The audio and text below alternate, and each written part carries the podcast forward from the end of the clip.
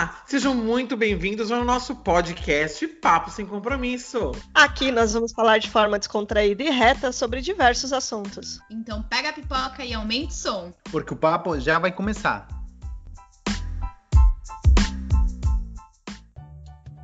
Olá, pessoal, seja bem-vindo a mais um Papo Sem Compromisso. Aqui é a Priscila. Oi, aqui é a Daniela. Aqui é o Marcelo. Aqui é o Cadu. E no nosso programa de hoje a gente vai falar um pouquinho sobre um tema que está super na moda. Então, hoje em dia, se você quiser fugir da realidade brasileira e você quiser entrar no seu Twitter, com certeza você vai se deparar com o Big Brother. Mas a gente não vai falar hoje sobre o Big Brother. A gente vai falar hoje um pouquinho sobre essa coisa do cancelamento, essa coisa da militância, por que, que a gente está se estressando tanto com o Big Brother e por que o Big Brother virou um grande Twitter televisionado, né?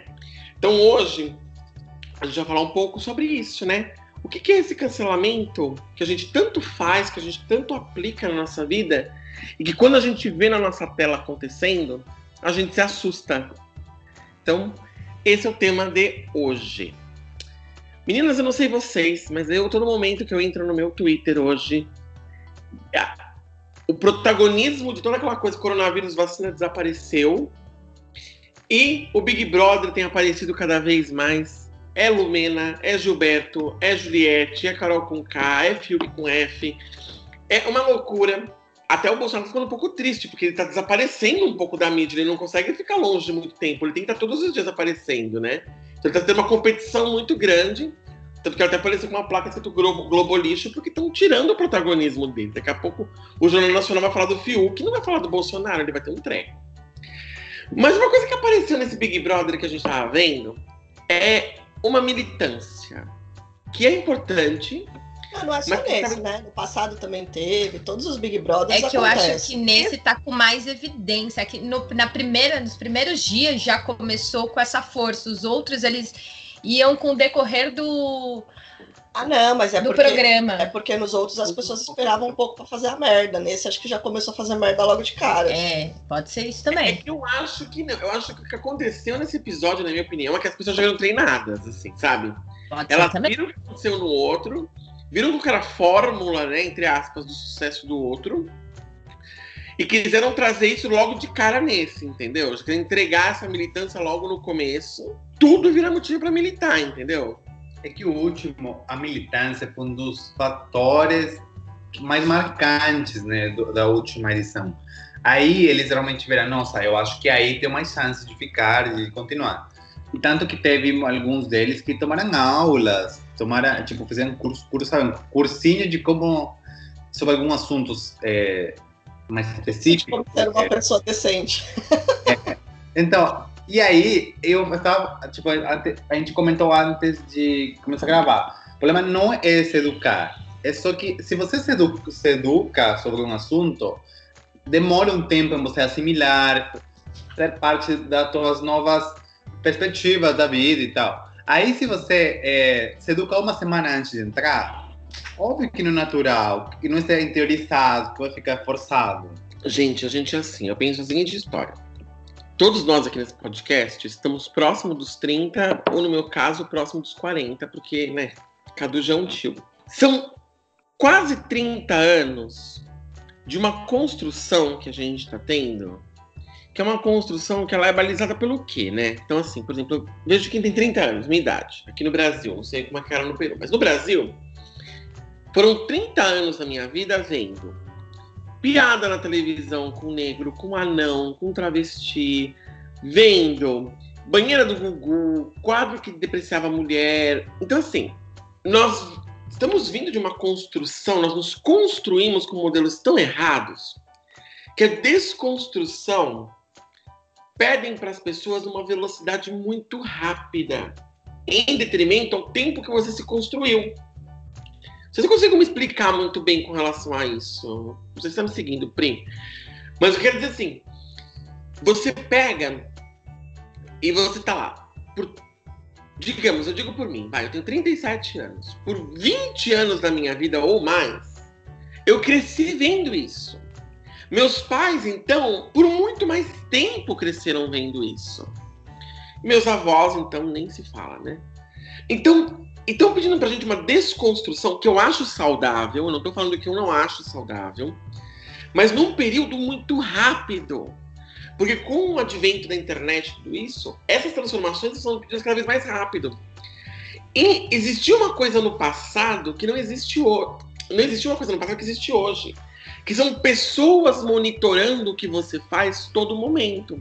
Então, quando você escreve uma coisa no seu Facebook, no seu Instagram, no seu Twitter, você entra num tribunal que a gente chama tribunal da internet, que é uma caixa preta, que sempre vai ter alguém que vai ter alguma coisa que te problematiza, não importa o que você escreva. Então, o processo de desconstrução é um processo muito demorado. Imagina, eu demorei 30 e poucos anos para construir uma casa, para depois chegar lá e um, um ano querendo que eu desconstrua tudo aquilo. Eu, eu tenho um exemplo bom sobre é, reaprendizagem. Né? Por exemplo, eu fiz um curso de leitura rápida. Eu fiz um curso, o curso era o mínimo quatro meses de, de prática. Eu fiz em nove, por exemplo, porque eu fiz adolescente. É, usualmente quem consegue quatro meses é criança. Então imagina, se você, eu demorei nove meses para aprender a ler de uma maneira mais eficiente, mais apropriada, imagina quanto demora você deve conseguir para aprender a viver de uma maneira mais mais inclusiva e, e, que não ataque os outros, que envolva os outros. Tipo, é um trabalho muito complexo. E, e, não é um trabalho que tem que ser pesado, sabe? Eu acho assim. Não, eu não acho, Cá, você comentou que antes não tinha pessoas monitorando sua vida. Não acho que não existia sempre teve gente prestando atenção na vida dos outros e falando mal e, e julgando. A questão é que hoje em dia a gente tem internet e com praticamente, praticamente 100% das pessoas com acesso à internet. Então hoje é muito mais disseminado isso. Antigamente era vizinho que você passava, sei lá, ou você via os vizinhos fofocando por aí os vizinhos da janela e tal, alguém da escola, enfim, essa, essas fofoquinhas assim por trás das pessoas. Hoje não é por trás das pessoas e não é só o vizinho, é ali na internet, é o bagulho escancarado na sua cara, até porque as pessoas estão fazendo isso, normalmente elas estão se sentem protegidas por aquela capa da internet que, que não, não deixa não deixa ninguém estar presencial, né? É, esse é um ponto, e é verdade. Assim, tinha a tiazinha da, da, da, do quintal que ficava com, com, o banquinho na rua verificando o que a rua acontecia. Eu entendo que existia isso. Eu entendo e eu concordo com o que você está falando, mas você concorda comigo que era um julgamento que não era tão frequente como você vê agora? Hoje em dia você postou uma coisa, daqui a 10 segundos já tem alguém comentando alguma coisa que você falou. Já tem alguém falando aquilo, tem alguém reverberando aquilo. Mas é por causa desse anonimato. Outra coisa, na verdade, que eu percebo é o que você falou. Às vezes você vai postar alguma coisa e você tá postando porque você gostou ou por qualquer motivo que seja. E as pessoas elas te julgam porque elas falam que como se você estivesse postando meio como se fosse uma afronta, como se você tivesse ali para dar aquela cutucadinha e às vezes não. E as pessoas hoje que eu percebo na internet, elas não se permitem errar, porque se você postou um negócio que é absurdo, a pessoa não vai falar, nossa, isso não foi legal. Poxa, tira, né? Ou você já pensou de olhar de uma outra forma, por uma outra ótica, você percebe que isso você pode estar ofendendo outras pessoas, e as pessoas já vão lá e já te julgam como se você tivesse feito aquilo de propósito para ofender mesmo e já começa a descer a linha. Exato, e a pessoa não coloca na cabeça dela, pode falar. Não, e assim, as pessoas também se acham donas da moral e da verdade. Por exemplo, assim, imagina ah, uma pessoa antes, sei lá, agora uma pessoa compra uma, uma coisa de grife super cara e bota nas redes sociais. Já vai ter alguém que fala: olha, se eu fosse rico como você, eu usaria esse dinheiro para doar marmita para todo mundo. Então, uma coisa não tem a ver com a outra. Você pode doar um milhão de marmitas e comprar coisa de grife e uma coisa não tem que ir contra a outra. É o dinheiro da pessoa, ela pode fazer o que ela quiser com isso. E, e muitas pessoas que têm essa crítica, 99% não doaria nada. Mas não dá dois reais para um mendigo na rua. É, não doa hoje. Não nada. Não doa hoje. Doação é de, de, todas as formas. Doação é do seu tempo, doação é do, de uma palavra, doação é, é uma preocupação que você tem com o outro, é uma ajuda. Não é só dinheiro. Claro! E, e, e esse para mim é o ponto. Então, por exemplo, e outra, a desconstrução tem que ser um processo que te penaliza, não tem que ser um processo que fala assim, nossa, ninguém precisa ficar te dando palestra esse aqui é meu ponto. Ninguém precisa te palestrar para te desconstruir. Quer ver um exemplo? Vou dar um exemplo pessoal meu. Como eu era um adolescente, adolescente, é, adolescente na década de 90, uma expressão horrorosa, hoje em dia eu acho uma expressão horrível em São Paulo. Mas sempre que nós víamos alguma coisa muito cafona, na década de 90, a gente uma expressão que é horrorosa, e eu não tô querendo usar essa expressão, pra, eu tô usando essa expressão para ilustrar. Você via muito falar assim, essa coisa de baiano. Essa expressão, Ah, sim. mim é horrível, horrível essa expressão. E eu tenho uma, uma amiga minha, que foi a Viviane que esteve aqui conosco no nosso podcast sobre o veganismo. E uma vez a Viviane falou assim: por que, que a pessoa fala coisa de baiano? Minha mãe é uma pessoa baiana. E eu não vejo ela uma pessoa cafona. Por que, as pessoas generalizam todas as pessoas do Nordeste como baianos? Né? O Nordeste tem uma quantidade imensa de estados. Por que, que todo mundo tem que ser o baiano? Como no Rio de Janeiro, todo mundo tem que ser o Paraíba. E desde esse dia, então, eu nunca mais usei essa expressão. E quando alguém usa essa expressão, eu falo, gente, meu, você falou que é baiano por quê? Porque a pessoa veio do Nordeste, porque a pessoa é cafona. Se a pessoa é cafona, ela, porque ela é cafona, não importa de onde ela veio, né? E se você quer ilustrar que é uma pessoa do Norte, por que você não pode falar que é um nordestino? Porque você tem que falar que é baiano. Então, e foi uma desconstrução que nunca me doeu, ela nunca falou comigo num tom acusatório, mas ela me falou de um tema que para mim não era um tema caro, porque eu não passava por isso, e eu a conhecia e ela se sentiu ofendida com relação a isso, né? E me desconstru... não me doeu, não me matou, e hoje em dia eu não uso mais essa expressão. Eu, eu acho que já vai fazer, eu conheço a Viviane, vai fazer 21 anos, há 21 anos eu não uso mais essa expressão, né? Então, assim, não custa você mudar algumas expressões da sua vida, você não vai deixar de se comunicar por isso. Mas é muito mais saudável do que alguém chegar e ficar te apontando o dedo. Não, porque você sabe quantas pessoas no Nordeste. Não precisa me trazer uma história inteira.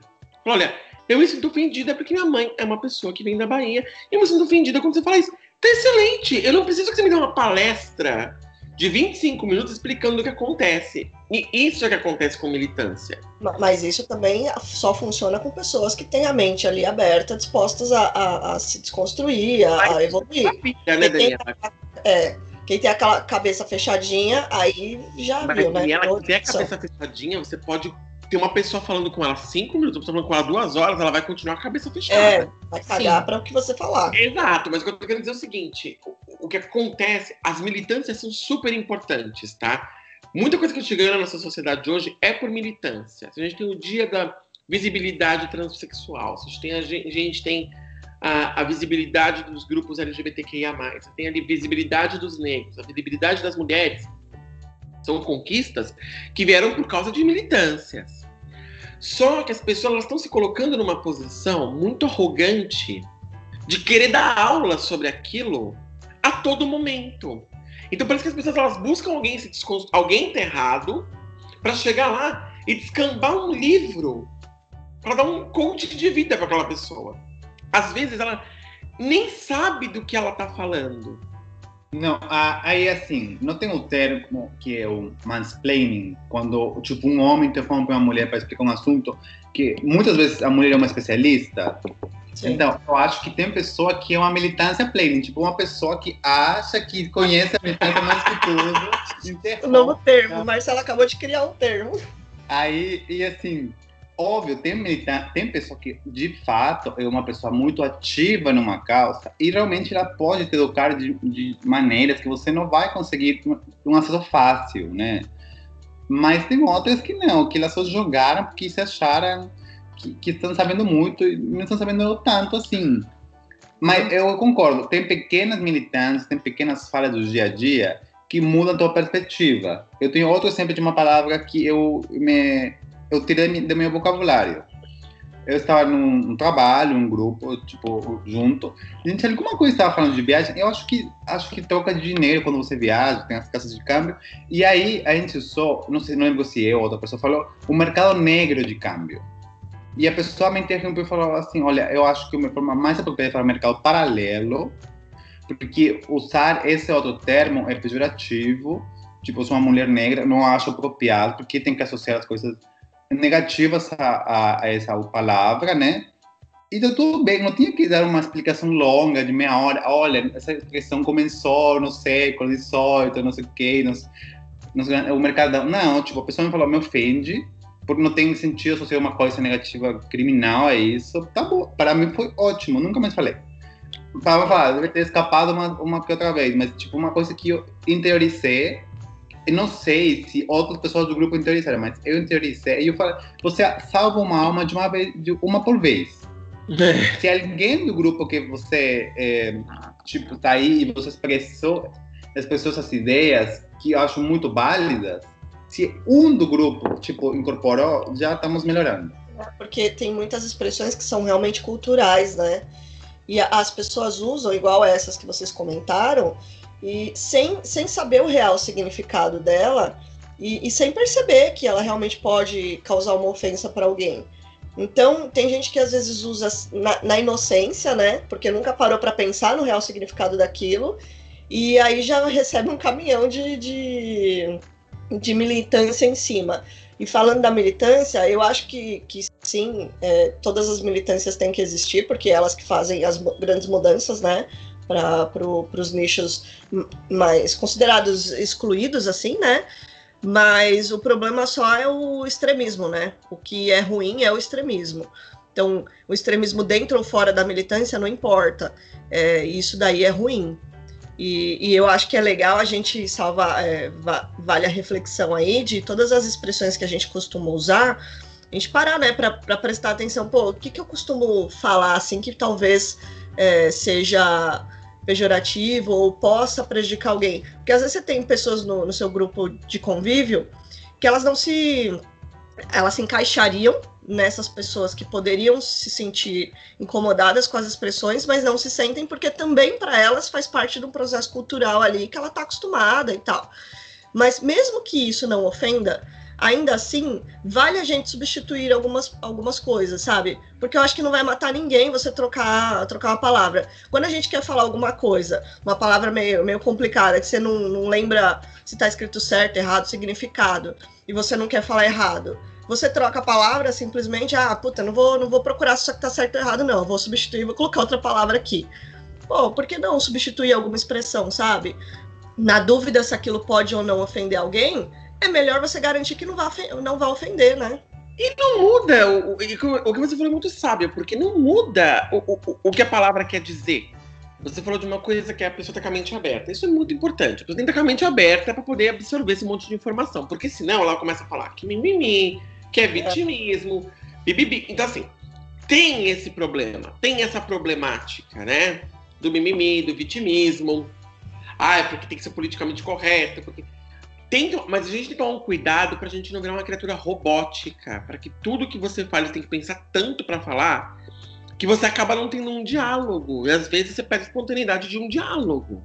Então, assim, o que eu quero dizer é que a desconstrução de uma pessoa demora muitos anos para acontecer.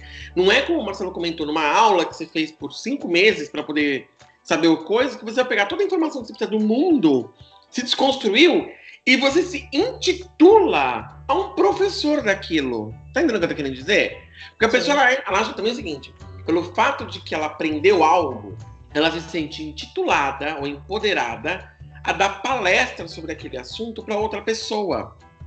E acaba vendo uma conversa muito densa por um assunto muito curto. E às vezes você não precisa corrigir a pessoa dando uma baita de uma aula, né? Então, assim, eu tenho uma, uma moça que vem aqui em casa, que é uma amiga minha, que ela sempre fala assim. Ah, ela faz uma brincadeira horrorosa, vai fazer o quê? Ela fala assim: ah, se você fosse homem, eu casaria com você. Eu falo assim pra ela, amiga, eu sou homem. Eu sou, sou homossexual, é diferente. Eu não deixei de ser homem por ser homossexual. O que eu não sou é heterossexual. Se eu fosse hétero, eu casaria com você. Mas eu sou homossexual, não é que eu não sou homem. E isso é uma coisa que toda semana, quando ela comenta alguma coisa disso, tem que lembrar ela de novo. Essa semana ela veio, ela falou assim: Eu não vou falar se você fosse Olha homem, né? eu já sei que você é. Mas se você fosse hétero, ah, então tá bom, agora entendeu. Então, assim, eu não vou numa palestra para essa pessoa, porque primeiro que vai constranger ela no diálogo dela. Eu já expliquei para ela o ponto. E tem gente que demora para aprender, gente. Tem gente que demora anos para aprender uma coisa na escola, vai aprender em 10 minutos na vida. Mas é com calma, não é criticando ela, colocando ela, falando. "Ah". Não, gente, sabe? Eu acho que assim. Claro, se é uma coisa extremamente ofensiva, você fala, amiga, vamos lá. É, temos que escolher todas as batalhas, né? Exato, uma coisa muito ofensiva, você fala, meu, vem cá. É isso, aquilo, aquilo outro. E aí vem um terceiro ponto que eu queria comentar hoje, nesse ponto que a gente falou, quando eu falei com a Priscila sobre cancelamento, que a gente estava definindo a pauta da semana. É, Um ponto que eu pensei é o que a gente chama de lugar de fala, que pra mim é um, um conceito que eu Nossa. odeio. Conceito. Lugar de fala é uma expressão que eu odeio. E eu tô falando num lugar de uma pessoa que gosta de você. Cara, não existe isso. É, então, É lugar um lugar de carinho, tenho- é um lugar de amor. Isso. eu odeio a expressão lugar de fala.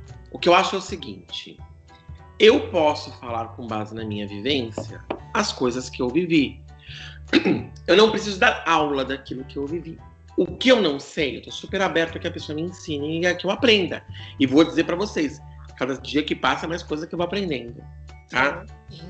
Mas, por um exemplo, eu não preciso ser uma pessoa negra ou ter descendência de escravos para falar para uma pessoa que a mesinha de cabeceira não se chama criado mudo.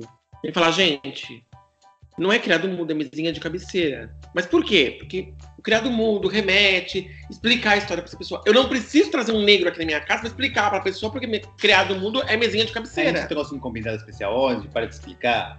É, É, a- a- abre a porta da esperança, sai uma pessoa lá dentro pra explicar, pra dar aula pra pessoa, fecha a porta e a pessoa vai embora. Não, não tem é, isso. Não, não, mas não é isso. É que assim, você pode ser um aliado de uma causa que é um assunto que não te pertence é, ou não te atinge de maneira direta. Mas, por exemplo, não é a história. Ou seja, você pode falar, é uma educação, é uma você educando a pessoa de um termo inapropriado. Aí, mas você não tem as experiências de uma pessoa. As experiências, as coisas que a pessoa passa, que a pessoa sofre, entendeu? Por exemplo, eu sou um homem. Tem coisas que as mulheres passam no, na cidade que a gente vive que eu posso racionalmente entender, eu posso observar as injustiças, mas eu mesmo, eu não passo.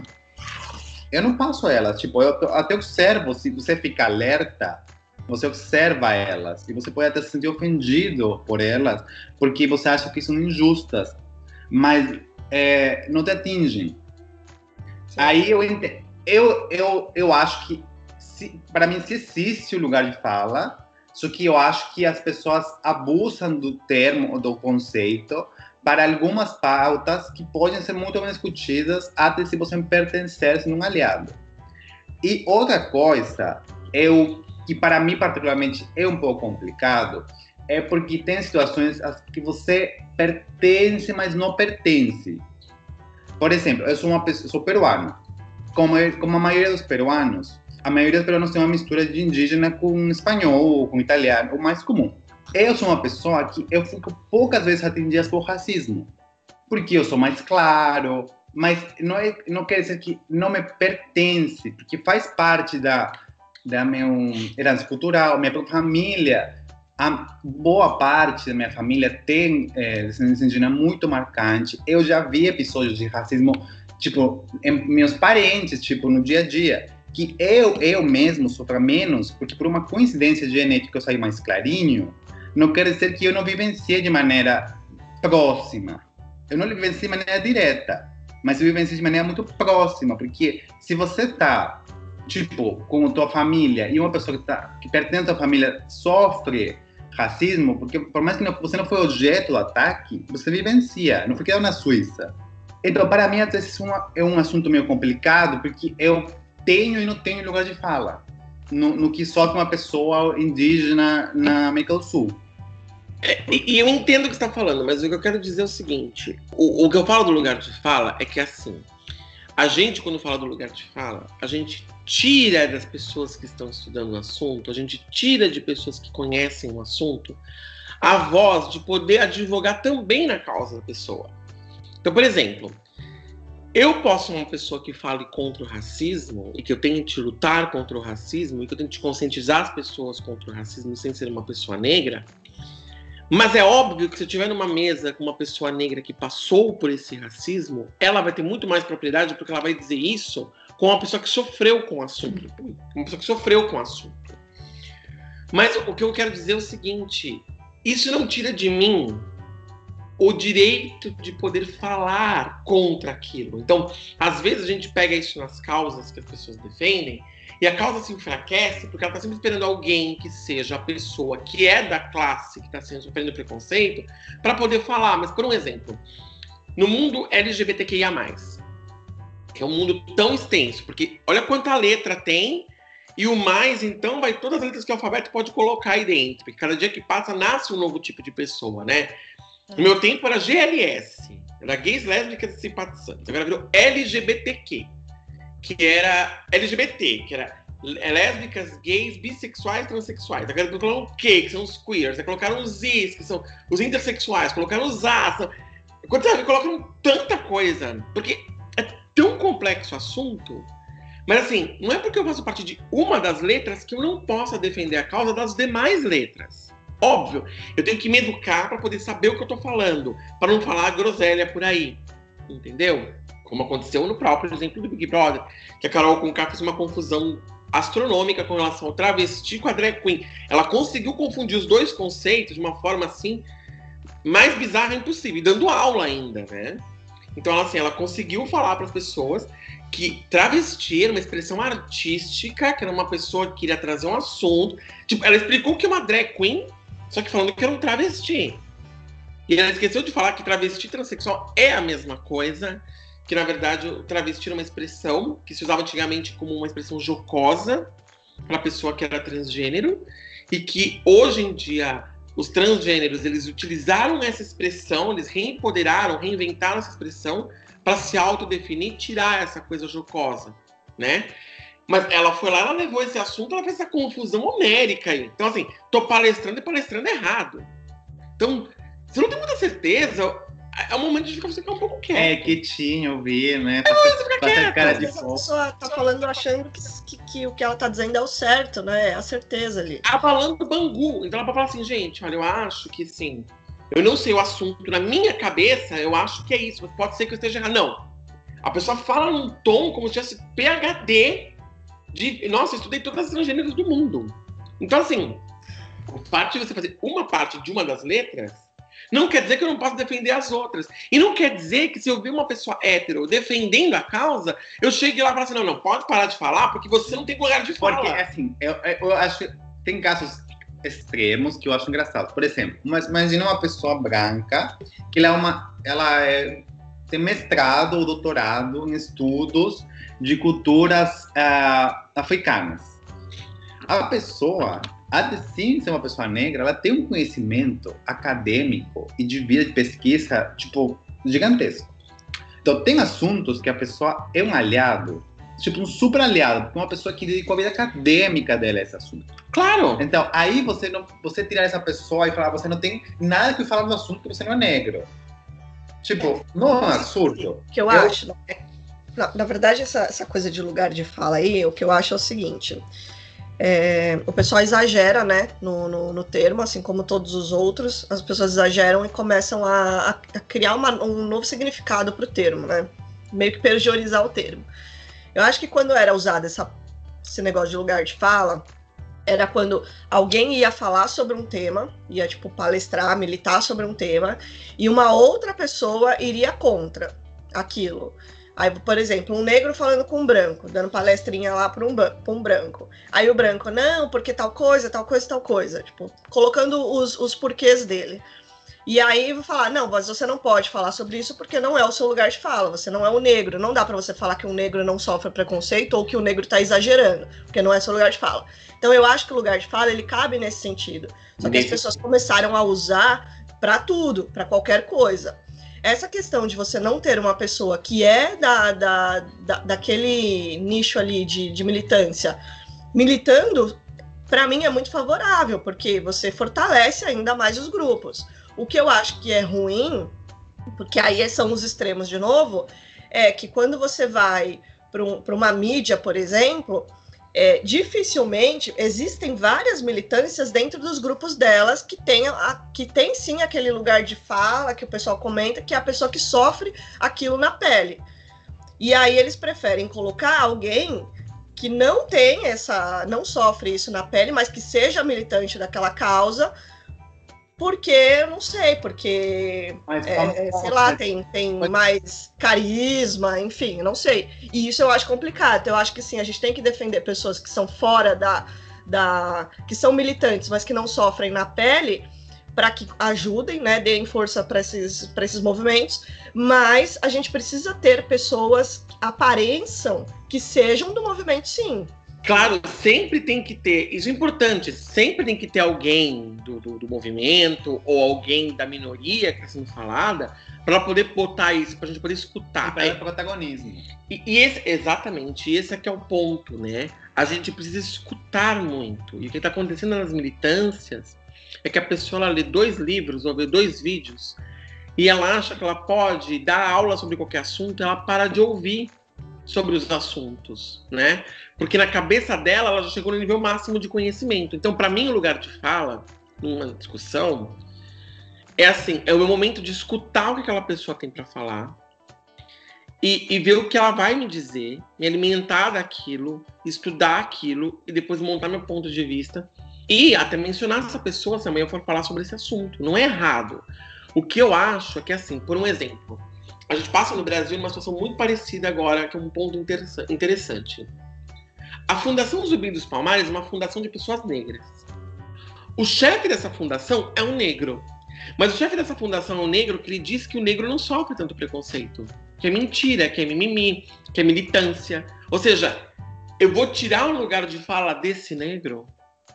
Não, eu não vou tirar. A vivência dele foi outra.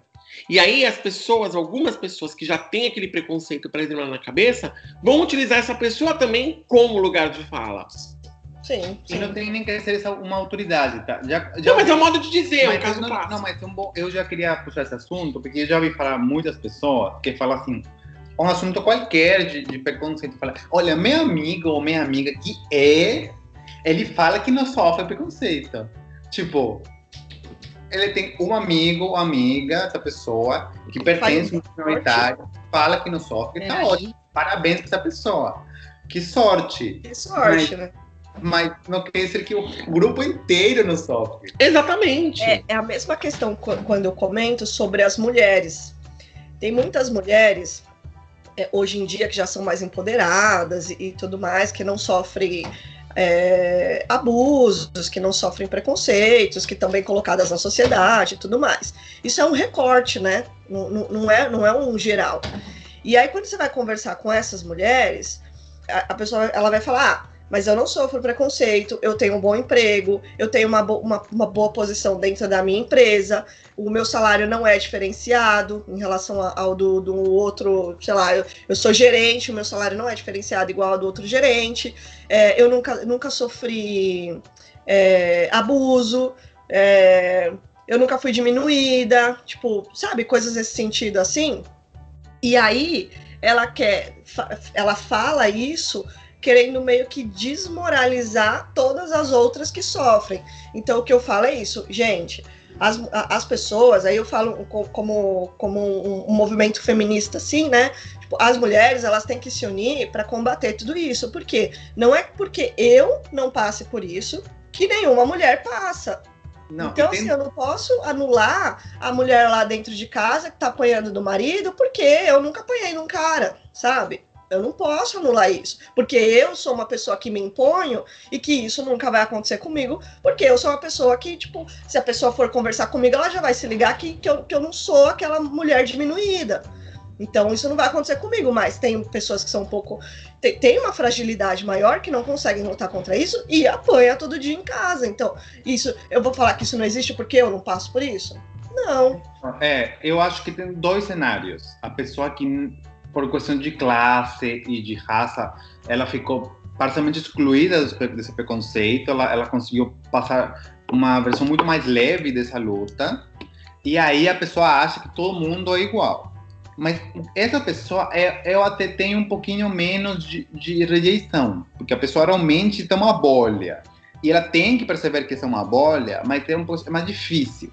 Mas tem pessoa que fez uma, um processo, né? uma pessoa que cresceu na vida, é, sendo parte de uma minoria, e a pessoa esqueceu magicamente esse caminho de pedras. Então, É. assim, a pessoa que já chegou lá, sofreu sim, mas como já passou essa etapa, fala, não, imagina, não acontece isso. Eu acho assim, um exemplo que eu tenho bem claro dessa linguagem de fala é um vídeo que quem quiser buscar na, na internet pode buscar, que é uma, uma vez que a Kéfera foi na Fátima Bernardes, que tinha um moço na plateia, é, Ah, ele falava, ele, ele queria falar alguma coisa e ela começava a falar que aquilo era mansplaining, que aquilo era me interrupting, e o povo aplaudindo, porque tem essa coisa de lacrar, né? Eu preciso lacrar a pessoa, eu preciso cortar ela. Só que é um exercício de escuta ativa também. Quando um cara tá falando o que ele acha da mulher, o que ele achou, o que ele pensa, nem sempre aquilo é um mansplaining. Às vezes é importante escutar o que o cara tem para falar, mesmo que seja uma asneira da mais profunda, para que a gente saiba em que parte que aquela pessoa tem ainda uma construção errada no diálogo dela. Entende o que eu tô querendo dizer? A gente chegou num ponto da militância, ou num ponto do cancelamento, que é o tema do, do, do, do episódio de hoje, que eu não tenho paciência para escutar você. Se você falou uma vírgula aqui na minha grada, tá cancelada, tchau. Foi. Eu não consigo escutar a pessoa inteira para dizer, olha, essa pessoa falou uma frase linda nessa parte que ela escorregou, então o desconhecimento dela tá nessa parte. Essa parte aqui precisa ser falada com essa pessoa. Essa parte aqui precisa ser ensinada, entre aspas, para essa pessoa. Porque ninguém ensina nada, né? A vida te, te ensina e. Quando a gente fala de militância, quando a gente fala de, dessas coisas, é uma troca de conhecimento. Então, assim, é importante você saber no diálogo da pessoa em que parte que ela tá escorregando, para que você, naquela parte, fale: olha, o que você falou até que tá indo muito bem, essa parte eu acho que tá um pouco errada. Então, e assim, eu acho que o cancelamento não só, não só ocorre com pessoas, ocorre com empresas, com entidades. Tipo, o cancelamento virou uma cultura muito forte. Assim, eu já cancelei empresas. Eu, eu também. Assim, não é isso. É uma empresa que eu não falo mal, só que eu não consumo os produtos. Mas, por exemplo, é uma empresa específica de comida, de, de fast food. Eu não compro. Mas se alguém leva um trabalho, tipo, lá para todo mundo, olha, não vou pegar o lanchinho e jogar no lixo na cara dela. Não, eu até compro lanchinho, só eu não vou comprar. Tipo, eu, eu, eu não, não me radicalizo. Eu acho assim. É outra coisa, né? Cancelar a empresa inteira por um indivíduo, que às vezes é o dono da empresa. Era isso que eu ia falar. Ah, mas calma. Às vezes, quando é um erro, ok, né? Tem a chance ali de recuperar. Agora, É. quando a empresa tá errando várias vezes. me- Sim, Mas tipo, depende. O que eu acho também é que a gente tem que lembrar que as empresas são feitas de pessoas. E não, é, não são máquinas, não é um programa que você falar, você vai para direita, você vai para esquerda, é sim ou não, é verde ou amarelo, não tem outra cor. Então, eu acho sim que a gente precisa sempre estar revendo, igual o Carlos comentou sobre essa questão de você cancelar a empresa no todo. Não é a empresa, às vezes, no todo, às vezes é uma má administração que precisa sim ser, fe- ser olhada, você precisa ser analisada, você precisa ver. Não dá para você cancelar todos achando que todo mundo vai fazer igual. E não é. São pessoas ali. E Ah, às vezes quando você tem- histórico. Mas quando você tem, por exemplo, uma empresa que faz uma merda, tipo um funcionário que fez uma merda, aí vai lá, beleza, você não vai cancelar na primeira vez. Aí foi lá, aconteceu de novo. Aí a empresa fica em evidência de novo. Aí foi lá, beleza, vamos dar mais uma chance. Só que as coisas que aconteceram, a empresa, a empresa não se, se, se responsabiliza também Eu como tipo, ah, não é falando. Eu acho que eu sei do que você está falando. E eu vou dar um exemplo que pode ser o que você esteja falando, mas pode ser que não. Imagina uma grande rede de supermercados que tem filiais no Brasil inteiro e o mercadinho do Juca. Quem tem mais chances de errar? Não, eu entendi isso. Porque o ponto é o isso. seguinte: Mas o que eu quero dizer é o seguinte, Carlos, vamos supor. Vamos falar de empresa, vamos falar de pessoa. A pessoa foi lá e errou. Aí foi, foi lá e comentou: ah, olha, isso aqui tá errado. É que falar de pessoa é mais difícil porque você muda uma. uma você tem que mudar a mente, a cultura ali, aí tem é, tudo aquilo que a gente estava comentando que leva tempo. Sim. Quando você está falando de uma empresa, a gente está falando de várias pessoas, de coisa administrativa, de jurídico e tudo mais. Então, Que leva tempo também. então você tá. Aí, beleza. Aí, só que aí você vai lá e, a- a- sei lá, alguém cometeu um crime, vamos supor. hum, Cometeu um crime. Uhum.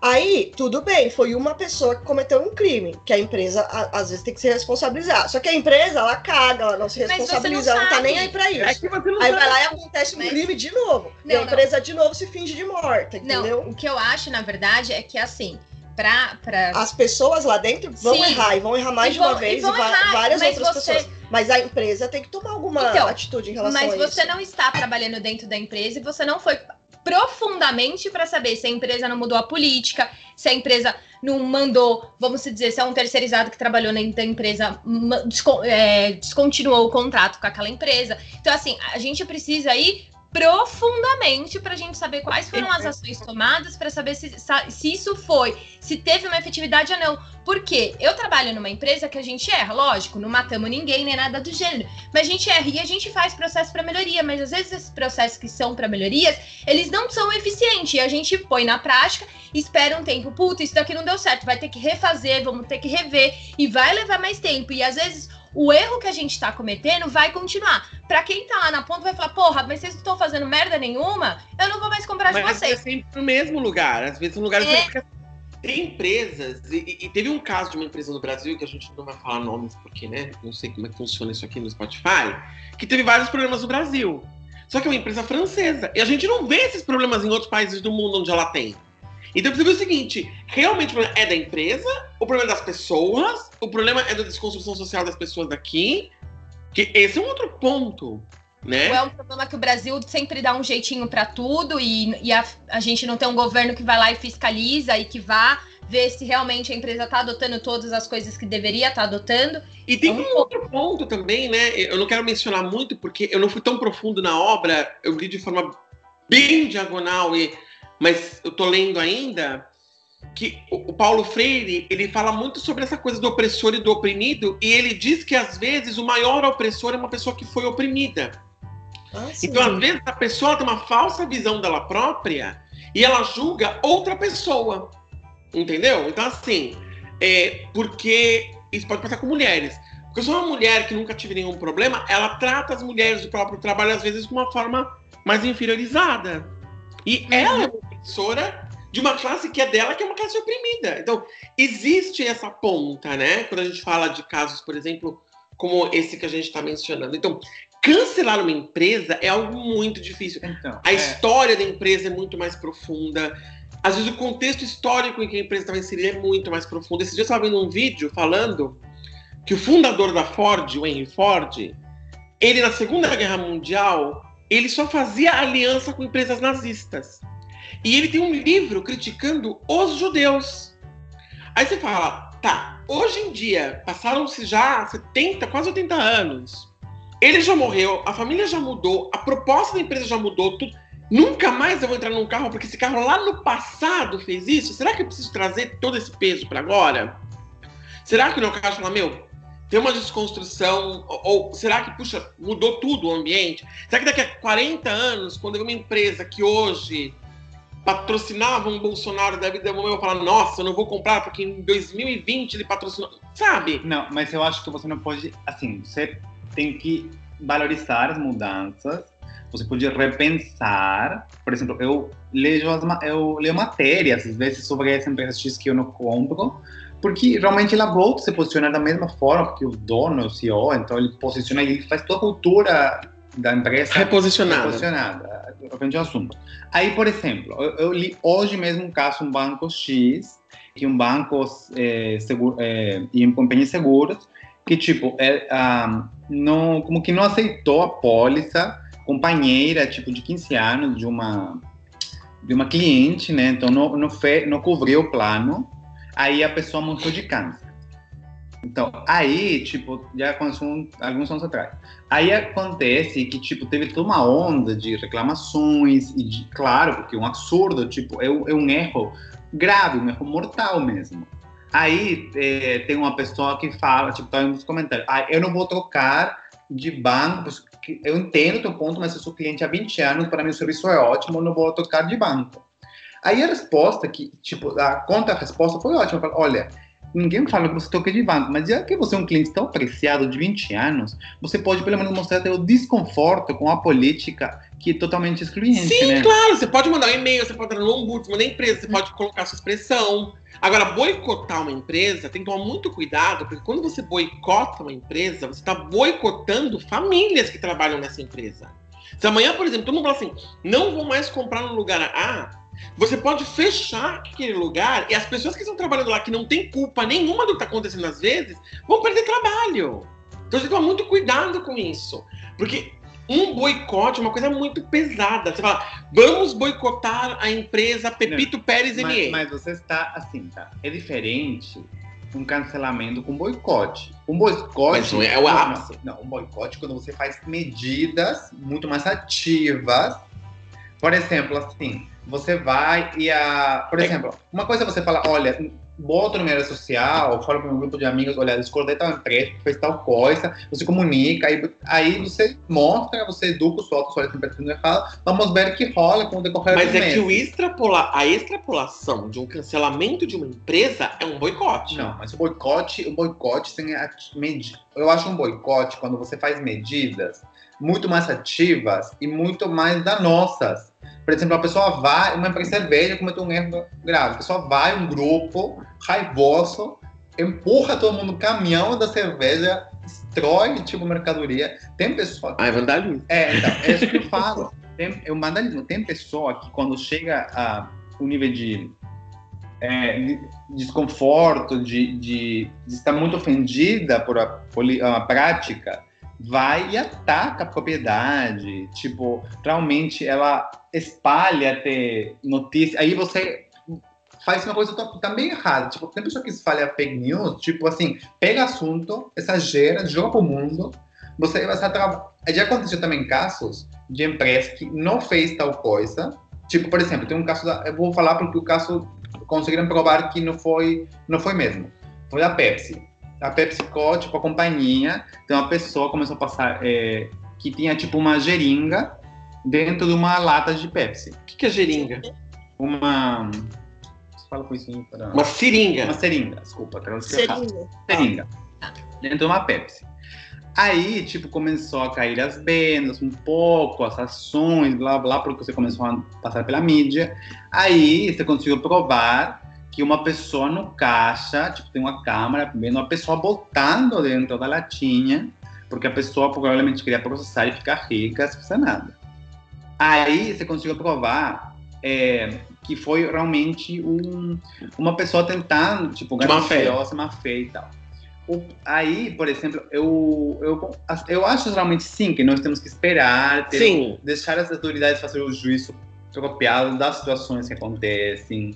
É, porque imagina, é, a recuperação foi rápida, porque conseguiu provar, mas com- se não tivesse esse vídeo, o que teria acontecido? É, hoje em dia o que acontece é o seguinte: a notícia negativa ela se espalha muito rápido, às vezes a solução não é espalhada. Então, É. falou, às vezes o caso errado, nossa, a mídia ganhou, ganhou mídia, ganhou corpo. Aí o que a empresa fez dentro, de política, de resolver, tá, tá, tá, não é avisado. Porque, uma vez que eu escutei essa expressão, eu adoro. Avião que voa na notícia, né? Então a empresa pegar e falar assim, olha, fiz uma política nova de compliance a partir de agora, para- todos os terceiros, todos os meus funcionários, colaboradores, vão ter que fazer um curso de três horas, blá blá blá, chama a professora. Isso não aparece na mídia. Entendeu? Então, aí você fica aquela impressão de que a empresa não fez nada, você segue cancelando a empresa, que pra mim, quando você vai num processo, porque você falou do boicote, um saque da empresa, né? Mas pra mim o boicote é não compro coisas da empresa tal. Você está boicotando aquela empresa. É um ponto. Então, a pessoa fala assim: não compro coisas da empresa tal, porque ela às vezes não foi ver o que aconteceu, aquela informação não chegou pra ela, ela tem aquela visão horrorosa e ela dissemina aquela informação. Ah, eu não compro coisa na loja do Zezinho. Por quê? Ah, porque o Zezinho uma vez pegou e, e, sabe, a velha pegou e foi expulsa, blá blá blá blá blá blá blá blá blá blá blá. Então, um ponto que uma vez eu escutei falando era um exemplo, que era um senhor correndo e de repente tiveram duas pessoas atrás do senhor e começaram a socar o senhor e você no seu carro. Sua primeira reação qual que é? Parar o carro e ajudar o senhor. duas pessoas atrás no seu carro. Você do seu carro vai querer socar porrada nos outros dois para libertar o velhinho. Aí vamos ver o contexto? O contexto você volta um pouco. O velhinho foi encontrado com as calças abaixadas ao lado de uma criança de 11 anos chorando. Dois homens chegaram e correram atrás do velhinho para dar um suco no velhinho, porque o velhinho abusou da menina. Se você soubesse toda essa história, você teria ajudado o velhinho? Talvez sim, porque é uma vida. Talvez não. Talvez vai dar seu conjunto. Então, o contexto faz a diferença. Então, é isso que é importante. Então, a gente às vezes não tem todo um contexto. O cancelamento, às vezes, é isso. É a falta de você ver o todo. Eu sei, mas você, às vezes, você não presencia. Por exemplo, tem um restaurante na minha cidade que eu gosto, que é um dos melhores da minha cidade. Aí, tipo, as críticas no site e tal, sei lá, mil pessoas que votaram, avaliações quase todas são boas. Aí uma pessoa fala, olha, na, a cal, calça é um prato, que é um- como um, tipo um batata meio prensada, com recheio e tal. Aí a pessoa fala, olha, dentro da minha calça tinha um guardanapo de papel. Aí, um absurdo, imagina um erro de uma cozinha, um restaurante bom, de um guardanapo dentro da batata. Hum. Então, aí, óbvio que, assim, e, e- e normalmente nas, nesses, no Yelp, no próprio Facebook, as, os reviews, as coisas muito ruins, eles pulam para cima. Tem destaque. Então, tem destaque. Aí você, tipo, assim, mas você vê, olha, a- tem um erro, um erro bem grave. Eu me dá um pouco para trás. Mas, olha, outros 999 falaram que é ótimo. É- Mas um tinha um guardanapo. Sim, é um erro pontual. Eu, tem pessoa que vai falar, olha, eu não vou no restaurante porque tenho medo que o guardanapo dentro da minha comida. Tem, a maioria das pessoas fala, não, tipo, deve ter sido um- uma pessoa que era nova, uma pessoa que estava com um problema. É um erro grave, mas é um erro pontual. É, não é um erro constante. É, você pode realmente, assim, é, eu acho que a maioria das pessoas, até levando o primeiro, depois do primeiro susto, ele fala, olha, mas nunca mais aconteceu nada disso. Eu acho que o restaurante confiou o suficiente para tentar. E o Mas sabe ponto. uma coisa que eu acho que o Carlos falou que tem muito sentido da gente se aprofundar? Porque às vezes a gente pega a informação e hoje a internet ela é muito isso. E aí é o que o Carlos comentou, vende a coisa ruim, né? Tudo que é ruim acaba se vendendo muito mais, principalmente no, nos meios de comunicação.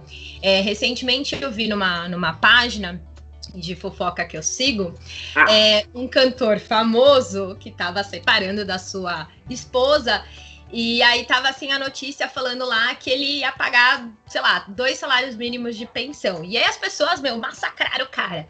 E tinha muita gente que falou, gente, mas tem que ver a notícia no todo, porque ele falou assim: olha, eu vou pagar o que a justiça determinar, seja de dois salários a um milhão.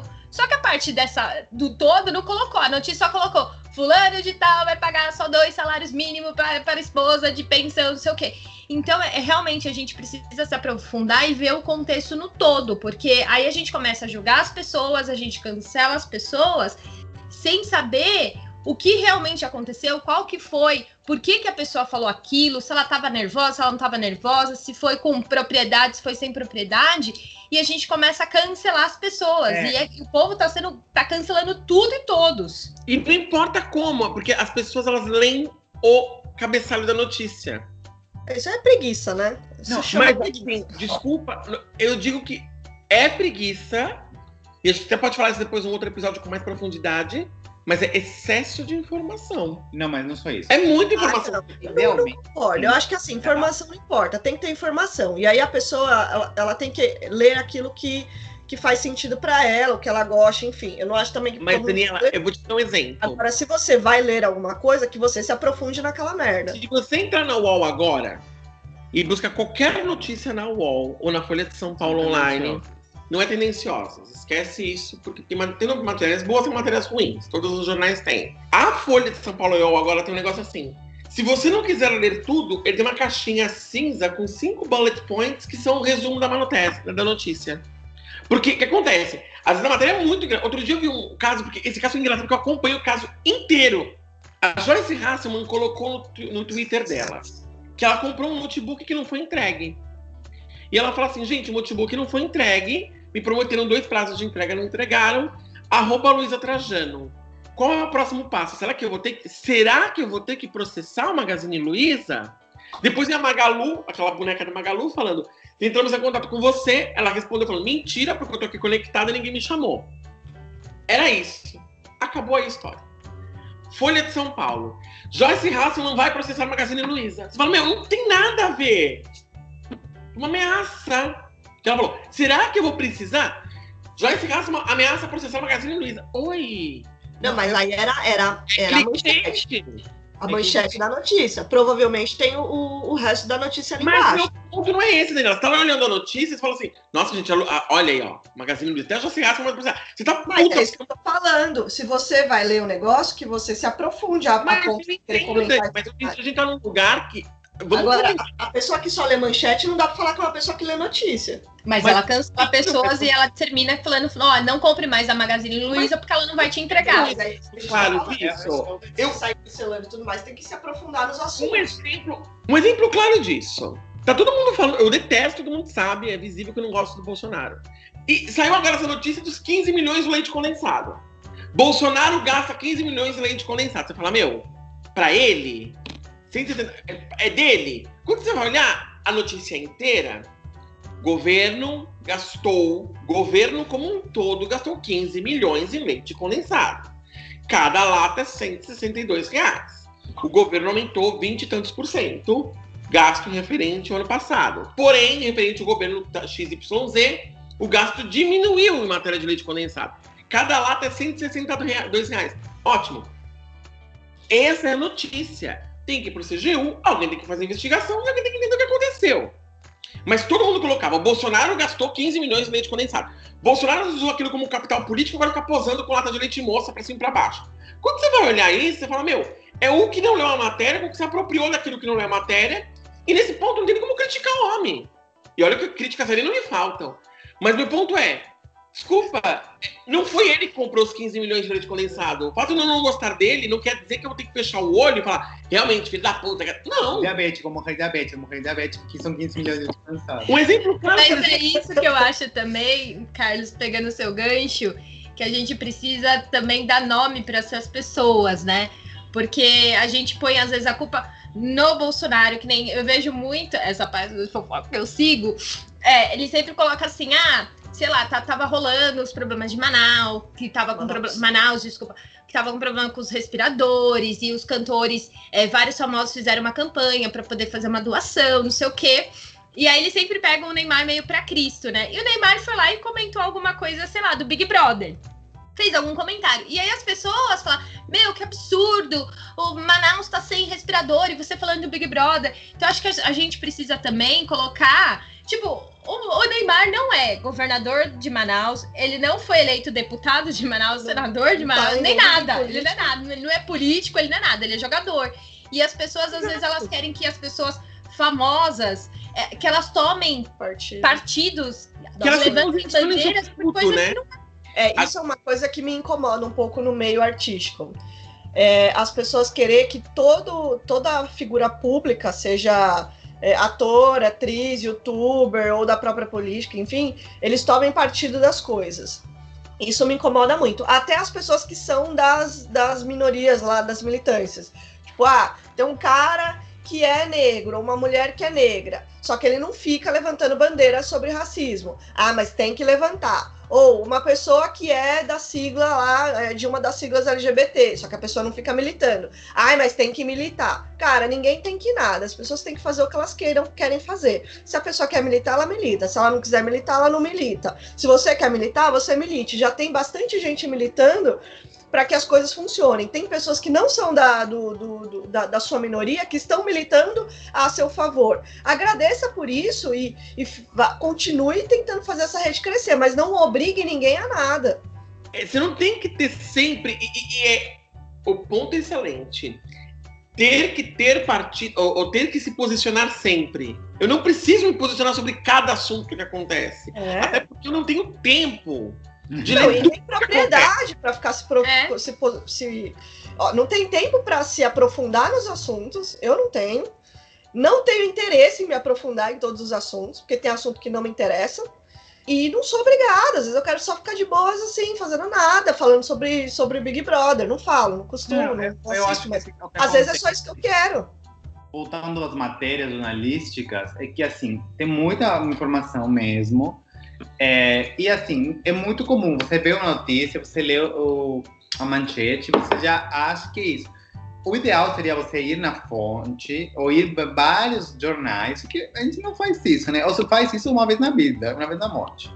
Então aí, tipo, você pega. Já ler uma matéria inteira já é, é infrequente. Mas realmente tem, tem manchetes que não tem nada a ver com o assunto. Tipo, o, o que elas é, assim, eles, elas te levam a pensar uma coisa que não é. Por exemplo, tipo, tem uma. Antes que aconteceu uns dias atrás. Tipo, uma apresentadora infantil que já é bem senhorinha, deve ter, sei lá, 70 anos. No Peru? No Peru. Ah, tá. Ela fala assim, ai, a Jola Polastri tem que vender a casa porque é quarentena, ela ficou sem economias. Nossa, que você fala, nossa, ela está realmente, tipo, passando fome. Aí ela fala, olha, minha casa tem mil metros e eu fazia shows é, privados na casa e não posso pela quarentena e uma casa que tem despesas muito altas de água e luz porque é enorme para fazer os shows. Então os shows privados então eu acho que vou ter que me desfazer da casa coisa que eu não queria fazer mas é o que vai ter que acontecer. Aí na matéria você pensava que ela estava já passando fome. pedindo esmola é, então é isso é isso que eu faço, despejado né? mas eu acho que se você vai compartilhar alguma coisa, você tem que se aprofundar naquilo que você vai compartilhar. Você pode nem querer saber muito do assunto. Ah, beleza, ali sua manchete, tá tudo bem, mas vai ficar ali com você. Agora, se você vai querer falar sobre aquilo, compartilhar, aí sim, eu acho que você tem que se aprofundar. É, mas às vezes assim, o assunto ele evolui de um jeito. Por exemplo, coronavírus, né? Foi esse exemplo que chegou bem tenso. O que você compartilhava em março já não vale mais em dezembro, né? Porque a coisa evoluiu e você não está constantemente compartilhando. Então, eu acho que assim, uma coisa que ficou clara nessa conversa da gente é que nem todas as lutas você pode abraçar. Então, assim, não é toda luta que eu vou abraçar. Tem minorias que eu não vou conseguir abarcar. O que eu posso fazer é escutar essas minorias. E se eu vir alguma coisa que está muito pesada, falar: olha, eu acho que realmente está muito pesado. Ou não fale assim, eu acho que não é bacana. E se a pessoa quer se aprofundar mais, indicar para ela um vídeo de alguma pessoa que eu siga, algum, alguma leitura, o que não falta é isso. E, e, indicar. Às vezes é importante você falar assim: olha, eu não tenho como falar sobre esse assunto, que foi o que a Daniela falou, eu não preciso me posicionar sobre tudo. Falar: olha, esse assunto eu não tenho muito conhecimento de causa, mas olha, tem esse canal no YouTube, tem essa pessoa que eu conheço, tenta ler alguma coisa. Ou até posso assim, eu vou ler alguma coisa para tentar ver o que eu me informo e a gente poder conversar sobre o assunto. Mas a gente tem que parar com aquela posição quando a gente fala de cancelamento, quando a gente fala de, de, de de militância, aquela posição de que eu sou professor e o resto é aluno. O, a educação ela, ela presume que todos estão no mesmo nível. É, e uma coisa muito boa que o Carlos faz, às vezes, é recomendar um, um, canal, tipo um autor, um apresentador. Você fala, olha, eu me eduquei, o pouco ou muito que eu sei foi através desta fonte, minha fonte é essa. Se você quiser se educar no assunto, é, uma, é um bom meio. Exato. E minha dica é essa, então hoje eu faço a minha parte falando sobre esse assunto. A minha dica, por exemplo, é falando um pouco sobre militância, falando um pouco sobre algumas coisas. Um canal que eu sigo muito, que eu acho que é um canal muito bom, é da Rita Von Hunt, chama Tempero Drag. Quem já acompanhou, sabe, eu sou muito fã da, da Rita Von Hunt e do Guilherme, que é quem dá corpo a, a Rita. Ele falou sobre, esses dias, uma, uma, uma matéria falando muito boa sobre imagem de referência, né? É uma leitura muito pesada. Estou tentando ver se eu consigo encontrar esse livro, mas aqui é difícil encontrar livro em português, infelizmente.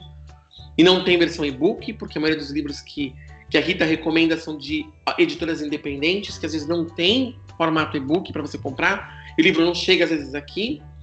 Mas são imagens de referência que é justamente falando sobre o preconceito que a gente faz da imagem da pessoa, né? Que pela imagem você já preconceptualiza tudo e que aí você faz aquela imagem de referência, o deturpado daquela imagem de referência, chegar no, no jocoso, chegar no escárnio, chegar no, no, no mínimo. Então, eu recomendo quem quiser saber mais acompanhar o canal dela. É um canal muito bom. É, ela fala sobre vários assuntos, depois sempre muitas referências boas. Eu acho que leitura é uma coisa que sempre é importante mas a gente tem que ter uma postura assim de se eu quero militar de verdade, às vezes eu preciso parar, às vezes eu preciso ouvir e me colocar no lugar de um espectador, escutando o que a pessoa vai ter para falar. Possivelmente vão ter experiências que, mesmo eu, sendo de uma minoria, às vezes não passei. Né? Eu já sofri agressão na rua, mas, por exemplo, eu nunca tive minha vida ceifada, nunca conheci ninguém que perdeu a vida por ser gay, do meu círculo. Isso não quer dizer que eu não saiba que Hoje, a comunidade trans perde pessoas diariamente numa velocidade super grande. Eu não preciso ter ninguém na minha família sofrendo violência doméstica para saber que a cada 48 minutos uma mulher é violentada em casa.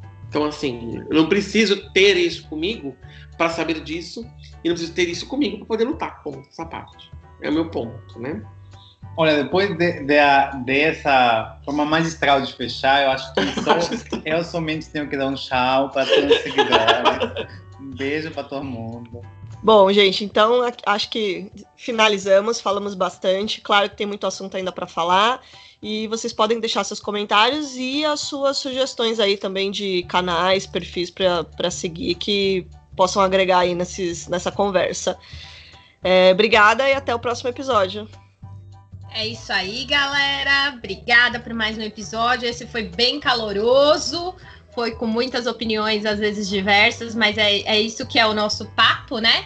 A gente e é sem compromisso, por isso que a gente aborda vários temas com perspectivas diferentes, mas achei a ideia da Daniela muito legal. Vou deixar aí uma enquete para vocês colocarem e a gente coloca aí no nosso Instagram. Para quem não lembra, é arroba papo sem compromisso. E no Twitter nós estamos arroba papo sem C, com essas dicas de vocês, que vai nos agregar bastante. Até a próxima. Um beijão. Beijos. Beijinho, tchau.